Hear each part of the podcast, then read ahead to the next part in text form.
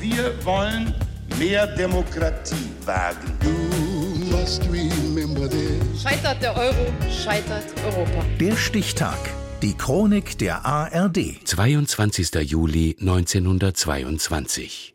Heute vor 100 Jahren begann in Leipzig das erste deutsche Arbeiter-, Turn- und Sportfest. Reinhard Bartusch. Massen strömen nach Leipzig. In Sonderzügen reisen Sportlerinnen und Sportler an, auch aus dem Ausland. Circa 100.000 werden es zu Beginn des ersten deutschen Arbeiter-, Turn- und Sportfestes sein. Nieder mit dem Kampfrekord, freie Bahn dem Massensport. Ist eine der Parolen der deutschen Arbeitersportbewegung.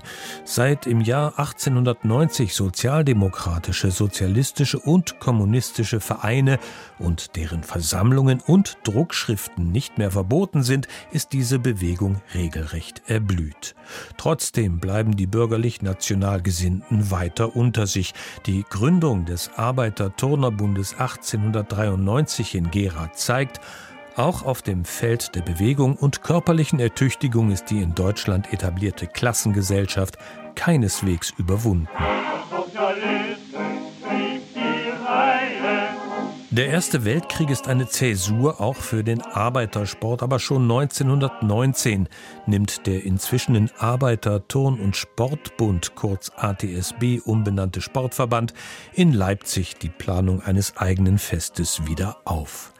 Ein Sportler in griechischer Heldenpose mit rotem Banner ziert Plakate und Buchdeckel. Gegner aus dem bürgerlichen Lager rümpfen die Nase über politisierende Eigenbrötler. Dabei geht es nicht nur um Politik, erinnert sich Arbeitersportler Friedhelm Wolf aus Dortmund. Solidarität, ja? Die, die haben doch alle von Hand in Mund gelebt.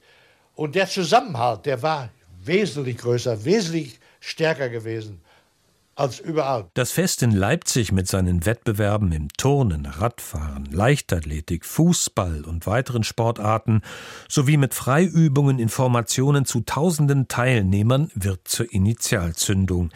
Die Bewegung wächst. Bis zu 1,5 Millionen Menschen treiben in den 1920er Jahren Sport unter dem Dach des ATSB.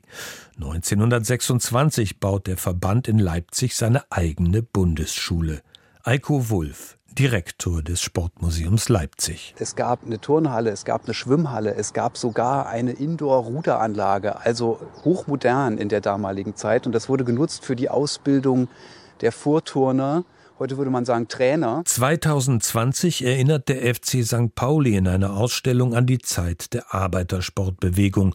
Technischer Direktor ist seinerzeit Ewald Lienen. Er macht sich in einem Video Gedanken über die Rolle des Sports in der Gesellschaft einst und jetzt. Mittlerweile ist es auch so, dass, dass der Sport im Grunde genommen zu einem Spiegelbild unserer Wirtschaftsweise geworden ist. Dass es dort immer nur um Profit und um Konkurrenz geht, äh, statt um Gemeinwohl. Und das ist etwas, was im Arbeitersport von Anfang an eine ganz große Rolle gespielt hat. 1922 ist Leistung zweitrangig.